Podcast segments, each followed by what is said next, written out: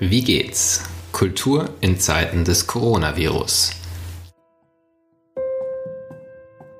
Ein Podcast, der einen Blick wirft hinter die Türen der Museen, Theater und auch Stiftungen, die aktuell wegen des Coronavirus für die Öffentlichkeit verschlossen sind. Mein Name ist Martin Zierold und ich bin Gastgeber dieses Podcasts, den das Institut für Kultur- und Medienmanagement KMM an der Hochschule für Musik und Theater Hamburg produziert. Nachdem wir in den ersten Folgen mit Menschen aus Museen und Theatern gesprochen haben, richten wir heute zum ersten Mal den Blick auf eine operative Stiftung. Ich spreche gleich mit Regina Back, geschäftsführendem Vorstand der Hamburger Klausen-Simon-Stiftung. Die Stiftung fördert Bildung in den Bereichen Wissenschaft und Schule und auch Kunst und Kultur, unter anderem mit Stipendienprogrammen. Sie organisiert zudem eine Vielzahl von Veranstaltungen, die nun alle, bis auf weiteres, abgesagt werden mussten. Stattdessen hat die Klausen-Simon-Stiftung in wenigen Tagen ihr komplettes Programm neu erfunden und auf die Herausforderung des Coronavirus ausgerichtet. Wie geht's?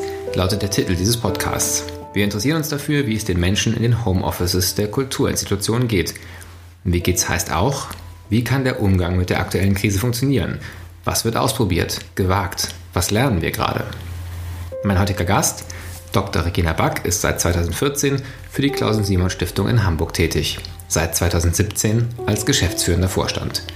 Sie studierte Musikwissenschaft und Romanistik an der Philipps-Universität Marburg und an der Sorbonne in Paris. Es folgten Tätigkeiten der Programmheftredaktion des Bayerischen Rundfunks in München, als wissenschaftliche Mitarbeiterin an der Universität Leipzig und am Forschungsportal Musikvermittlung und Genderforschung der Hochschule für Musik und Theater Hamburg. Regina Back ist zudem eine geschätzte Kollegin von mir als Dozentin am Institut für Kultur- und Medienmanagement KMM für das Themengebiet Stiftungswesen.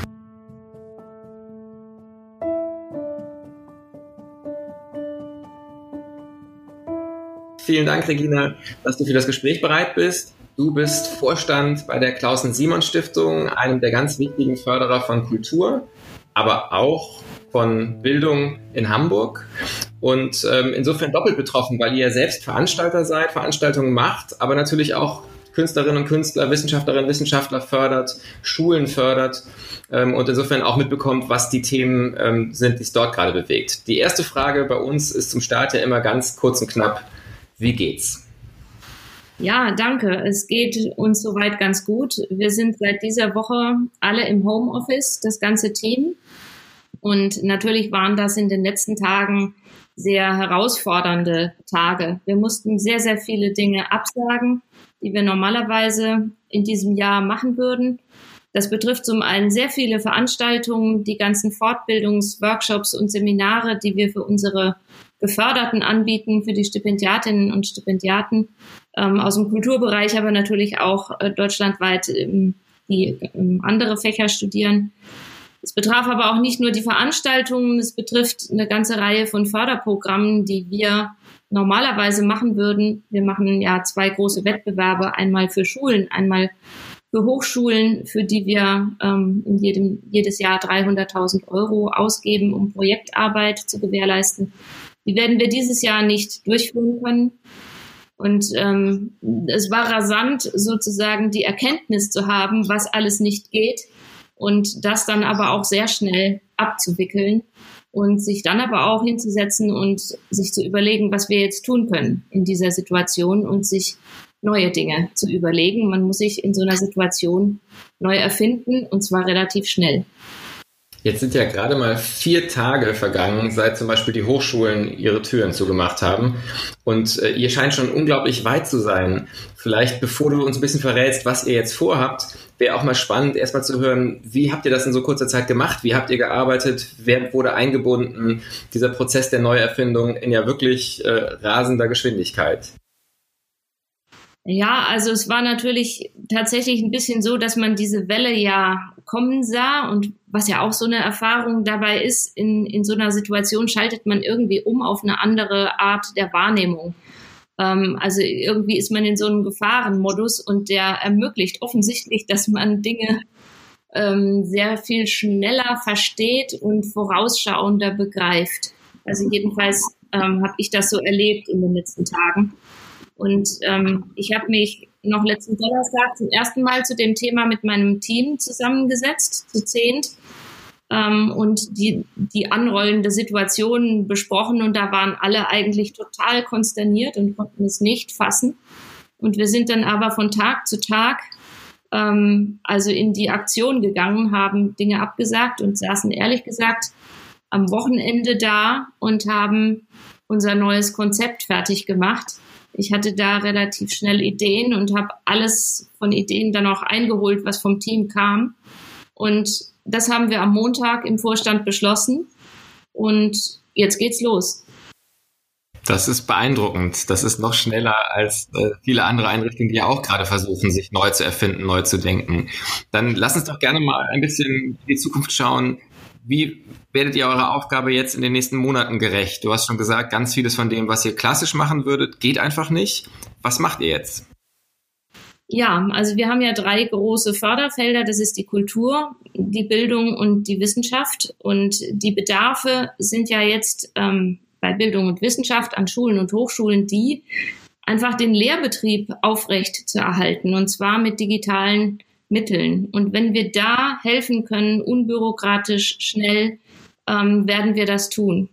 Im Kulturbereich sind es natürlich die sogenannten Solo-selbstständigen Künstlerinnen und Künstler, die ja jetzt besonders gefährdet sind. Und ähm, auch da werden wir einen Fonds auflegen, ähm, ja, mit dem wir auch die in der Vergangenheit geförderten Künstlerinnen und Künstler ähm, weiter unterstützen wollen. Es sind zwei große Fonds in Höhe von einer halben Million Euro, die wir dafür auflegen. Das ist sozusagen das äh, Konzept.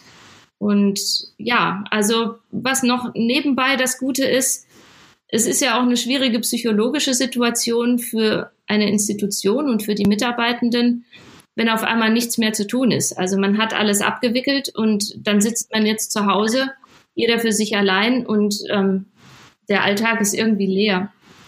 Und ich merke auch schon, dass diese Perspektive, die wir haben, dass wir was tun können und dass wir arbeitsfähig sind, wahnsinnig für Zusammenhalt sorgt. Es gibt Struktur in diesem Alltag und wir können tatsächlich noch was bewirken und noch was Gutes tun. Und das ist in diesen Tagen ein absolutes Privileg und ein wirklich hohes Gut. Das kann man sich vorstellen und das ist, glaube ich, etwas, an dem viele andere Institutionen gerade genau knabbern. Wie kann man eigentlich die Zeit, die ja jetzt äh, im Vergleich zum Alltag da ist, nutzen und genau dieses Gefühl von Wirksamkeit entwickeln? Du hast ja beschrieben, ihr arbeitet jetzt im Homeoffice. Ähm, vielleicht kannst du uns da so ein bisschen auch hinter die Kulissen blicken lassen, ganz konkret. Wie arbeitet man jetzt zusammen, wenn es darum geht, neue Konzepte zu entwickeln? Welche Tools nutzt ihr? Ja, also wir können alle auf einem Server arbeiten, alle haben ein Notebook und es mussten nur noch ein paar Zugänge von zu Hause aus sozusagen installiert werden, aber die Kinderkrankheiten konnten relativ schnell behoben werden. Wir haben jetzt eine Struktur, dass wir uns jeden Morgen um halb zehn ähm, per Videokonferenz treffen und besprechen, wie es geht. Natürlich sind auch solche Fragen jetzt irgendwie wichtig, wie das alles zu handeln ist, auch gerade diejenigen, die Kinder haben. Ja, und dann werden die anliegenden Themen besprochen und jeder hat eigene Aufgaben oder die dann gemeinsam in kleineren Teams angegangen werden. Und ähm, so strukturiert sich der Tag. Wir haben nebenbei sozusagen auch noch eine Chatgruppe, die den ganzen Tag über bespielt wird ähm, und wahnsinnig intensiv gestern auch genutzt wurde für den schnellen Austausch. Und das funktioniert ehrlich gesagt viel besser, als ich es gedacht hätte. Eigentlich eine ganz neue Form des Zusammenarbeitens, aber super gut. Das ist einfach ganz spannend, gerade wie viel man lernt und ähm, wie Dinge auch möglich werden, die man sich eben wirklich vorher nicht vorstellen konnten. Jetzt ähm, nochmal zu euren Fördermöglichkeiten. Es hören ja hier mit Sicherheit auch einige den Podcast zu, die entweder gerade an Hochschulen sitzen und sich die Frage stellen, wie können wir den Lehrbetrieb aufrechterhalten, vielleicht auch Menschen von Schulen, mit Sicherheit auch Künstlerinnen und Künstler. 500.000 Euro hast du gesagt, das ist ja eine ganz schöne Menge Geld. Wenn jetzt jemand sich angesprochen fühlt und sagt, ich bräuchte tatsächlich gerade was, um meinen Betrieb in der Hochschule, in der Schule oder eben auch künstlerisch ähm, im, am Leben zu halten, was können die machen? Kann man schon was auf eurer Website sehen? Wie kann man sich an euch wenden oder wann geht's einfach los?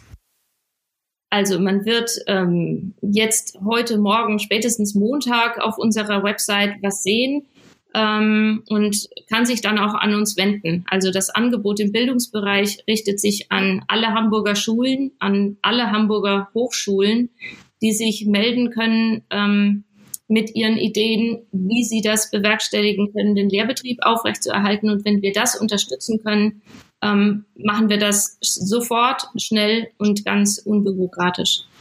Ähm, Künstlerinnen und Künstler aus unserem Start-up-Programm können sich auch bei uns melden mit Ideen, wie sie diese Zeit, in der man sich eben nicht begegnen kann, trotzdem künstlerisch und kulturell gestalten können. Also es gibt ja auch viele Möglichkeiten, das auf anderen Wegen zu tun und das werden wir auch unterstützen.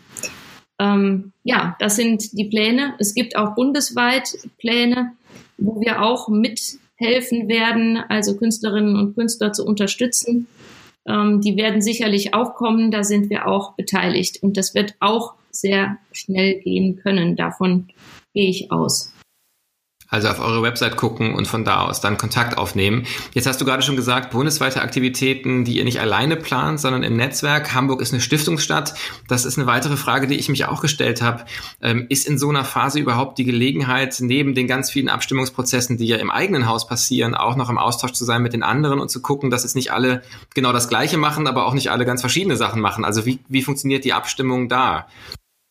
Ja, also da ist man im Gespräch, aber es, also die meisten sind tatsächlich im Moment sehr damit beschäftigt, ihre eigene Institution irgendwie am Laufen zu halten und ähm, zu organisieren, wie es da weitergeht. Also ähm, das Gespräch ist nicht ganz so intensiv und es ist natürlich möglich, dass ähm, viele ähnliche Ideen haben und anfangen, was zu machen, wenn sie denn die Mittel dafür haben. Das ist aber auch nicht schlimm. Also es gibt beides. Es gibt Dinge, die man gemeinsam jetzt anpackt und natürlich die Dinge, die gerade auch operative Stiftungen dann jede für sich machen. Das ist auch nicht in Konkurrenz. Ich glaube, beides ist gut, dass man zusammen Dinge macht und, und eben das, was in den eigenen Möglichkeiten ist, auch selbst auf die Beine stellt. Wenn man die Zeit, ähm, also den Blick nach vorne wirft in der Zeit und sich fragt, ähm, wenn mal dieser aktuelle Ausnahmezustand überstanden ist, dann wird uns das sicherlich noch eine ganze Zeit lang trotzdem als Thema begleiten und sicherlich auch wirtschaftliche Auswirkungen, soziale Auswirkungen haben, die man sich heute noch gar nicht ganz vorstellen kann. Ähm, aber gibt es auch was, von dem du hoffst, dass es uns erhalten bleibt aus der aktuellen Situation? Ganz sicher. Ich glaube, wir werden aus dieser Erfahrung vollkommen verändert hervorgehen. Und wir werden die Erfahrung machen in diesen Zeiten, was wirklich zählt. Und das sind möglicherweise andere Dinge als die, die in unserer Gesellschaft im Moment vorrangig äh, behandelt werden. Wir werden ganz ähm, nochmal neu Werte erleben, die uns wichtig sind. Also was ist in unserem Miteinander tatsächlich von Bedeutung? Und ich halte das nicht für ausgeschlossen, dass das natürlich auch auf die Wirtschaft Auswirkungen hat. Und erstaunlich ist ja auch zu beobachten, ähm, dass eigentlich gemeinsame Aktionen, die auch zum Beispiel für den Klimaschutz ja vonnöten wären und die so schwer auf die Beine zu stellen sind, jetzt in dieser Situation ja doch irgendwie möglich sind. Und diese Erfahrung ist, glaube ich, auch etwas, die uns allen dauerhaft erhalten bleiben wird. Und was daraus werden kann, da bin ich sehr gespannt, ehrlich gesagt. Also ich glaube schon auch, dass darin eine ganz große Chance liegt, ähm, unsere Gesellschaft in Teilen neu zu erfinden und uns selbst zu besinnen auf das, was wirklich zählt.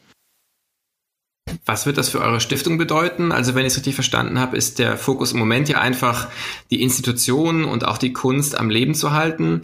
Wenn dann irgendwann der Weg zurück in eine neue Normalität geht, ähm, seht ihr euch da auch nochmal gefordert, euch nochmal neu zu erfinden? Denkt ihr das jetzt schon mit? Also wie ist der Blick auf so quasi den, die Phase 2 dieses Zustands?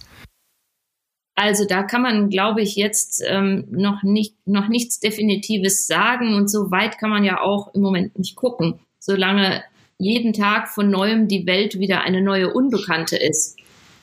Aber natürlich wird das so sein, dass man ähm, vielleicht in einem Jahr, wenn das ungefähr der Zeitraum ist, mit dem man rechnen muss, dass man dann ganz kurz, grundsätzlich nochmal überlegt, ob man zurückkehrt zu dem, was man die ganze Zeit gemacht hat, sozusagen, oder nicht dann auch nochmal von vorne überlegt, was man vielleicht ganz grundsätzlich in der Zukunft anders machen möchte.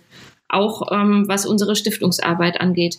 absolut. Ich halte das für möglich, ja. Eine vielleicht schwierige und auch ein bisschen unfaire Frage, aber wenn du einfach mal ähm, aus der Hüfte heraus sagen solltest, gibt es was, von dem du selber sagen würdest, das sollten wir in der Zukunft nicht mehr tun? Vielleicht auch nicht mehr fördern?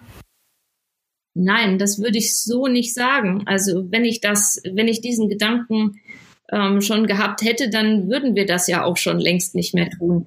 Ich war bisher von allem, was wir gefördert haben und die Programme, die wir durchgeführt haben, absolut überzeugt, weil sie die richtigen waren für die Zeit, in der wir sind. Aber ob das in der Zukunft noch sein wird, wenn sich die Rahmenbedingungen ändern, das ist die Frage. Und ähm, dann sind viele Veränderungen möglich. Aber aus der Situation, die wir bis vor zwei Wochen hatten, heraus, würde ich nicht sagen, dass wir irgendetwas gemacht hätten, was nicht sinnvoll oder gut war. Liebe Regina, sage ich vielen Dank, dass du Zeit hattest für dieses Gespräch und die Auskünfte, wie eine Stiftung sich in ein paar Tagen im Prinzip neu denkt, neu erfindet. Danke dir. Vielen Dank. Das war's für diese Ausgabe des Podcasts Wie geht's? Kultur in Zeiten des Coronavirus. In der nächsten Ausgabe haben wir Julian Stahl vom Podium Esslingen zu Gast, wo man schon früh auf digitale Kanäle gesetzt hat. Er wird uns unter anderem berichten können, welche Erfahrungen das Podium-Team schon seit langem mit dezentralem Arbeiten gesammelt hat und welche Tools sich dabei für Sie bewähren. Ich freue mich auf die nächsten Gespräche. Bis bald. Passen Sie gut auf sich auf.